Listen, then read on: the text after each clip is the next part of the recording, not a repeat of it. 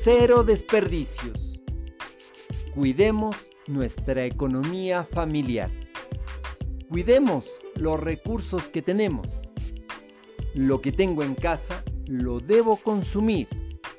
Un ejemplo de desperdicio es cuando compro mucha verdura y se me daña, mucha fruta y se me daña. Se lo boto a la basura o en el mejor de los casos hago un compost. En estos tiempos no estamos para desperdiciar nada. Debemos cuidar nuestra economía buscando que todo lo que sea desperdicio se elimine.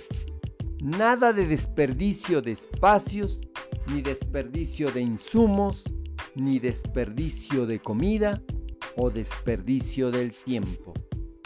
Hoy es el momento de trabajar en una política de cero desperdicios y dialogar con todos los de la casa para que se pueda llevar a cabo.